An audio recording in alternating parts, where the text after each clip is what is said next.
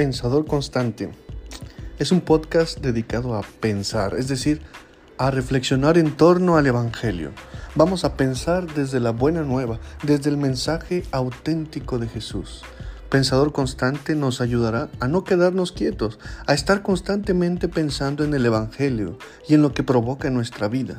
Pensador constante te llevará a sentarte frente a Jesús para que Él sea el maestro de nuestra vida.